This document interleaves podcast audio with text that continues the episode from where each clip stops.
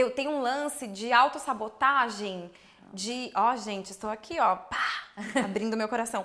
De, tipo assim, de às vezes me achar uma fraude. Tá? Mesmo quando eu faço a coisa e a coisa é bem sucedida, eu falo, hum, vão descobrir que eu sou uma fraude. Você sabe o nome disso? Alguém. Como é? Síndrome da impostora. Ai, eu acho que eu tenho esse É. negócio.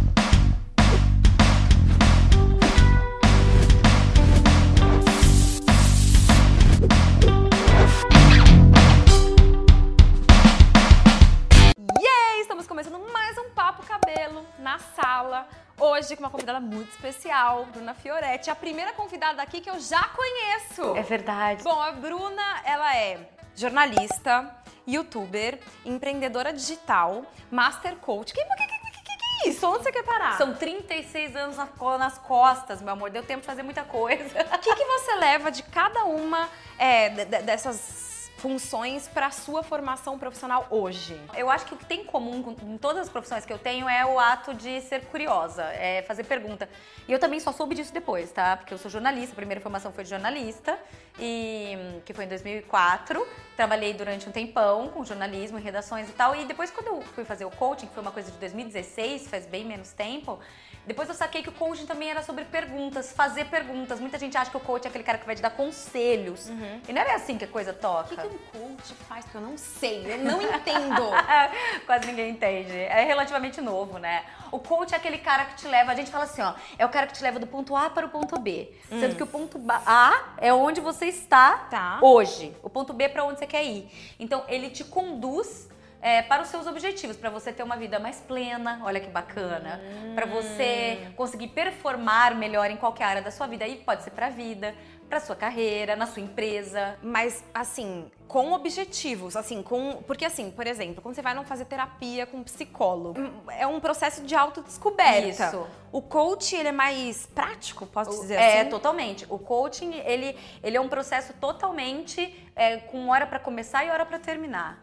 É, a gente fala muito dessa coisa de não terapeutizar o coach. O seu coach é o cara que tá ali te falando, vamos, vamos. Sabe coach de futebol, de, de tênis? O coach nasceu do tênis, de, de um cara que era coach, ou seja, treinador de tenistas de alta performance. Daí que nasceu isso. Então vem do esporte. Porque ele, ele sabe como motivar você. Porque ninguém motiva ninguém, né? Você se motiva. Então ele sabe como tirar essa motivação de você, ele sabe como tirar o melhor de você. É isso que eu faço no meu dia a dia. Embora o coaching eh, seja uma área que beba, vamos dizer assim, na fonte da psicologia, tem diferença. É uma coisa prática. É daqui pra frente. A gente chama de foco no futuro. E você dá muitas palestras, workshops pelo Brasil inteiro, Dou. né? Que tipo de conselho que você pode dar para grandes É. acumulados de pessoas como eu e vocês que estão aí? Olha, o que eu posso dizer pra você e pra vocês que estão aí é autoconfiança é a chave de tudo. É impressionante como qualquer pessoa, qualquer ser humaninho, especialmente mulheres, é, precisam da mesma coisa, que é uma autoconfiança,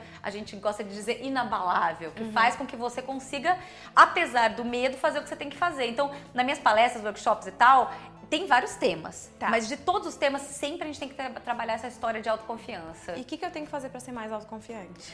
Olha, você tem que trabalhar. Essa pergunta pode demorar, hein? Essa você tem que trabalhar três pilares, basicamente, para ser autoconfiante. Você tem que trabalhar a sua autoestima.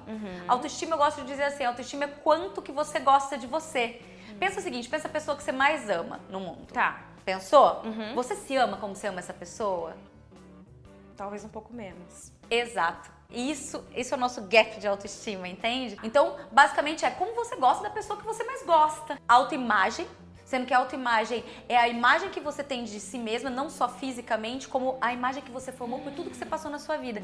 E aí a gente entra nas histórias, às vezes, do bullying que você sofreu na infância, uma infância mais complicada. Às vezes ela já ouviu tanto sobre ela mesma que ela acredita naquilo que ela ouviu, É, né? e, e acredita no que ouviu e duvida de si mesma. Claro. Isso faz uma autoimagem distorcida.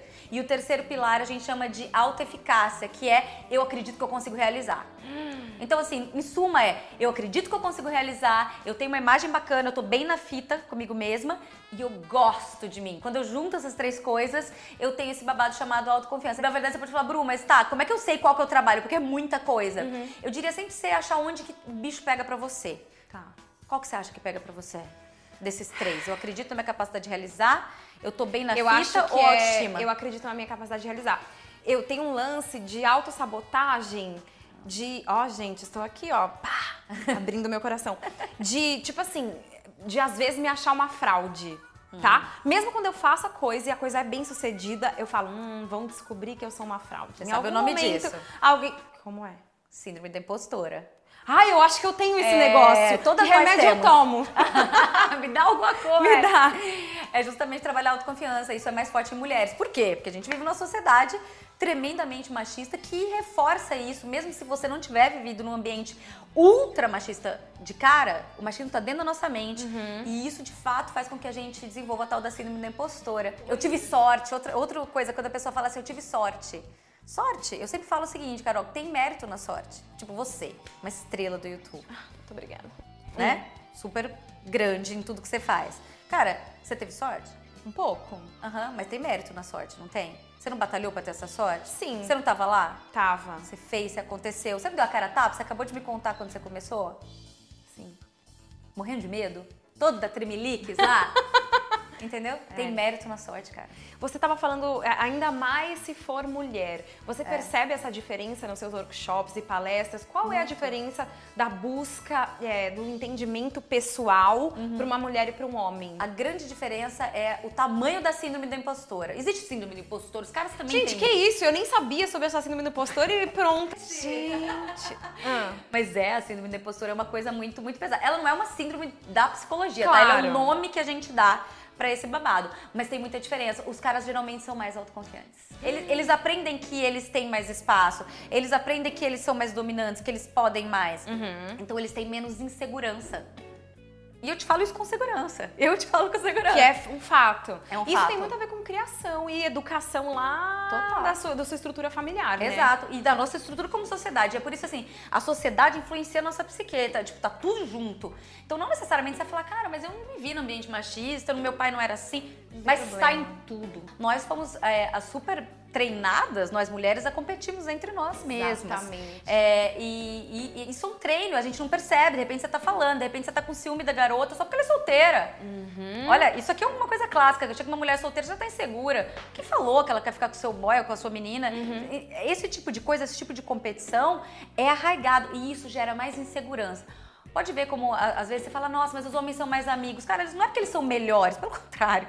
Né? Aquela, né? Ah! Não é porque eles são melhores, é porque eles foram incentivados a, a serem mais parceiros Se do apoiarem, né? tudo isso vai minando a nossa autoestima, vai piorando. Porque vem a outra, alguém que tá assistindo aí vai Se falar assim, identifica. mas nossa, Carol, você tem? Você tem, cara, porque você é uma mulher, você é um ser humano. Uhum, Ser humano é ter altos e baixos, né? A gente vai resolver tudo isso juntas. Vamos.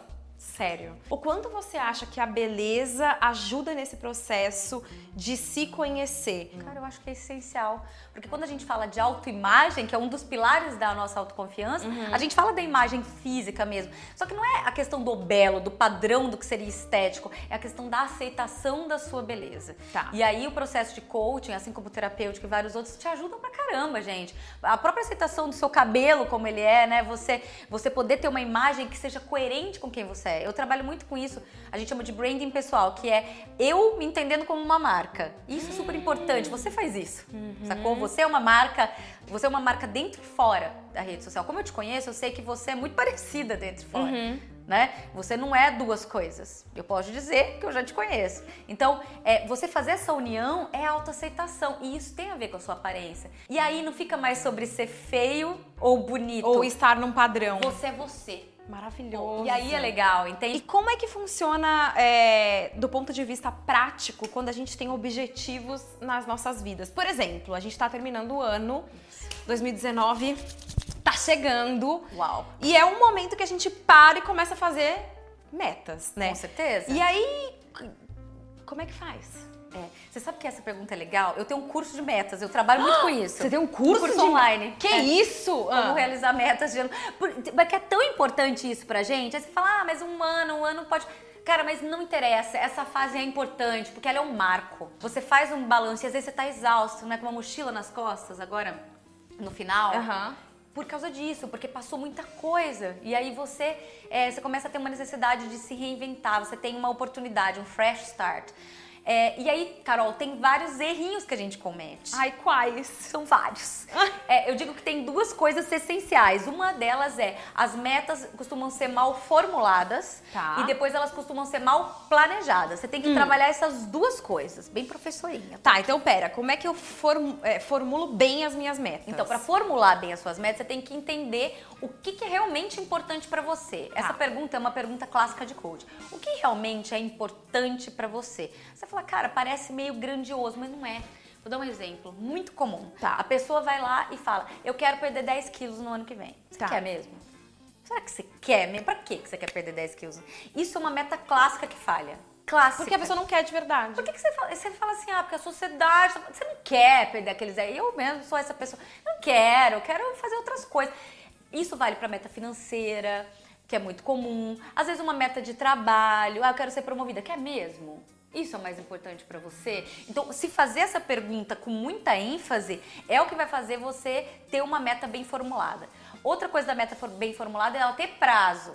Ah, ano que vem vou fazer. Ano Até quando, né? Tem que ter data. Algumas pessoas são muito focadas. Em qual que é essa área que você foca mais? Você foca mais em vida pessoal? Você foca mais Acho em trabalho? trabalho. É. é que meu trabalho mistura muito a minha vida pessoal. É. Então acabam sendo realizações, né? Mas eu acho, eu acho que mais trabalho. É. Acho. Porque, por exemplo, pensa você, sou uma pessoa mais trabalho. A pessoa que é muito trabalho, ela tende a esquecer de fazer metas das outras áreas. E aí a vida fica desbalanceada. Entendi. E a felicidade é um balanço. O Claro. equilíbrio não é eu nunca balançar, é eu balançar e não cair. Isso Vou é tatuar verdadeiro. esta frase.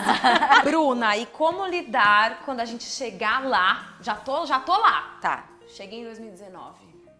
Não estou realizando as minhas metas. E aí? Aí você tem que revisitar as suas metas. Que é o plano B que você comentou. que é o plano B. Agora, isso só funciona se você planejou, porque é bem isso, isso é o que acontece. Você fez, aí de repente chegou em fevereiro, você se toca e não fez nada.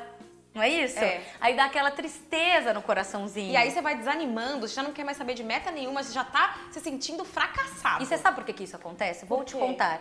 Porque a meta tem que ser revisitada toda semana.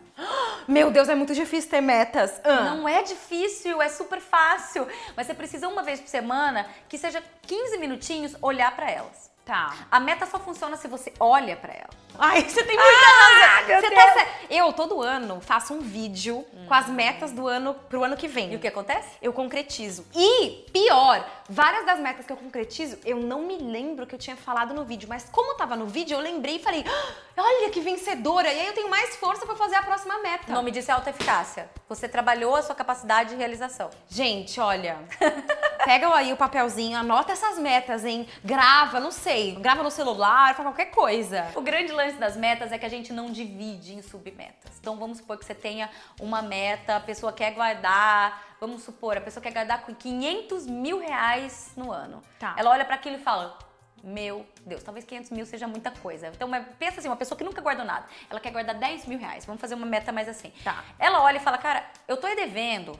Como é que eu vou fazer isso? Se ela olhar para os 10 mil, parece que ela nunca vai realizar aquilo. Então ela tem que dividir aquela meta em meses e em semanas. Quanto menor é o passinho da sua meta, mais chance você tem de realizar. E quem que faz isso? Ninguém faz isso, ninguém quer dividir a meta em pequenos passos. A gente quer realizar uma grande coisa e a gente desiste. Bru, mas e os sonhos? Aí você faz, Carol, a gente chama isso de roadmap. Todo coach faz isso. O que é o roadmap? É uma estrada mesmo. Você ca- coloca uma linha do tempo, todo mundo pode fazer isso em casa, sem coaching. Tá. Tá? Você faz uma linha do tempo, coloca 20 anos, meu sonho.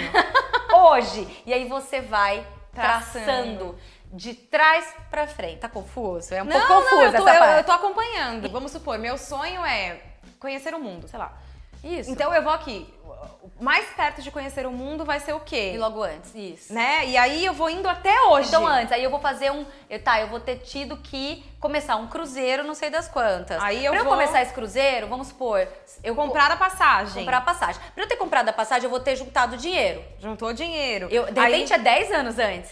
E aí eu juntei dinheiro. Aí eu, quanto dinheiro tem que começar? Cara, eu tenho que começar por 3 reais, como diz uma amiga minha. Eu comecei pelos meus 3 reais, que eu não tomei o meu pãozinho de queijo com café hoje. Uhum, Guardei 3 reais hoje. Até você chegar hoje.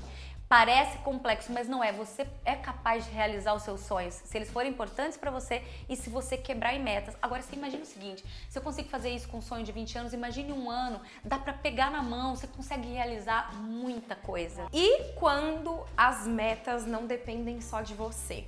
Melhor e... pergunta.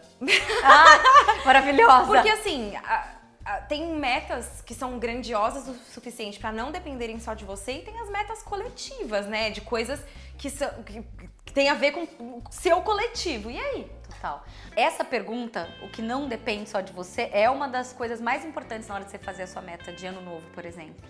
Porque se você faz uma meta que depende mais dos outros do que de você, você se frustra, obviamente. Porque se tem uma coisa que a gente não pode mudar na vida, é o outro. Na verdade, o que você tem que se certificar para fazer uma meta é eu tenho que me certificar de que eu vou fazer tudo o que estiver ao meu alcance. Então, quando você for formular uma meta, você tem que se perguntar: se eu fizer tudo, absolutamente tudo que estiver ao meu alcance e não desistir no meio do caminho, qual é a chance de eu realizar essa meta? Se a resposta for 100%, aí você tem. Pode ser que você tenha que alterar o prazo. Isso acontece. Nesse caso, realmente você tem que se certificar de estar fazendo a sua parte. É muito importante você ter a consciência do fazer a sua parte. Já tô aqui, eu já tô aqui pensando, tá, mas então, Bruno, eu tô escrevendo um livro. Que que eu já tô aqui querendo fazer uma consulta então faz, faz. Você tá escrevendo um livro? Conta pra mim. Não, eu fico Mais um, né? Mais um, é. Mas ah. eu fico pensando assim, é... Eu tô fazendo uma consulta pessoal, com licença. É... uma coisa assim, é prática mesmo, assim, se a gente tem que organizar, por exemplo, Sim. aquela coisa de organizar, ter um planner, planner, né, que Isso. fala, ter um planner ali da, da sua semana, do ano. Tem que ter tem que ter, né? Para escrever um livro, por exemplo, uma das coisas mais recomendáveis é que a pessoa tenha um horário fixo de escrita. Não consigo. Não consegue? Já não, tentou? Não. Alta eficácia baixa. nunca tentei, nunca tentei. Tem um horário mais ou menos fixo de escrita. Ah. É, é, geralmente melhor de manhã que a cabeça tá mais fresh. Bru, e como a gente vai medindo o quanto aquela meta tá acontecendo ou não? Tipo assim, como a gente vai medindo a eficácia do, do planejamento? Você tem que ter as micrometas para funcionar. Vê como as coisas vão se conectando? Tipo, check. Tem que dar check. check. check colocar entendi. os bullet points ali dela.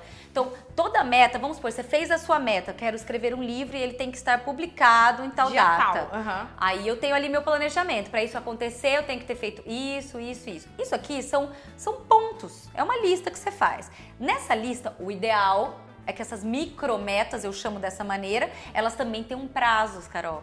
Porque aí você pode ir nesses checkpoints e falar, tá rolando, não tá. Aí de repente fala, Bru, mas a vida veio, me deu um pedala, eu não consegui fazer. Então é importante que você possa ir lá e refazer, não tem problema você mudar uma ou outra coisa, mas você tem que ter um norte. Eu acho que muita gente acaba ficando sem norte nenhum. E isso diminui demais a sensação de você estar tá bem com você. Porque imagina se toda vez você falha em todas as suas metas, e todo mundo vive isso. A chave do sucesso são duas. Uma é a persistência, sem dúvida, você precisa persistir. Uhum. Tem muito osso para roer, mas também tem a flexibilidade e muita gente esquece da parte da flexibilidade. Quer saber que às vezes a vida não vai colaborar, né? Às vezes vai chover, você vai sair com um dia de sol e às vezes vai chover. Às vezes você vai ter um problema de saúde, a vida pode vir e te surpreender. Se você não flexibilizar, aí você fica ali preso. Então é um balanço entre persistência e flexibilidade. E as metas de ano novo são isso.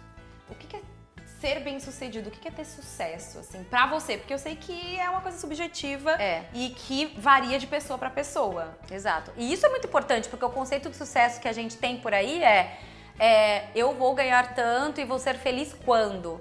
Isso não é sucesso na minha concepção. É, ter sucesso para mim é todos os dias da minha vida poder realizar o meu propósito, que é levar mais autoconfiança para mulheres. Então o sucesso é você é, concretizar o seu propósito para você? No dia a dia. No dia a dia. No dia a dia, porque esse conceito do sucesso ah, fica intangível, você não consegue, você não consegue sentir, né? Na verdade, sucesso, é, segundo a psicologia positiva, é a gente sentir o máximo de emoções positivas. Ai, que dia. maravilhoso!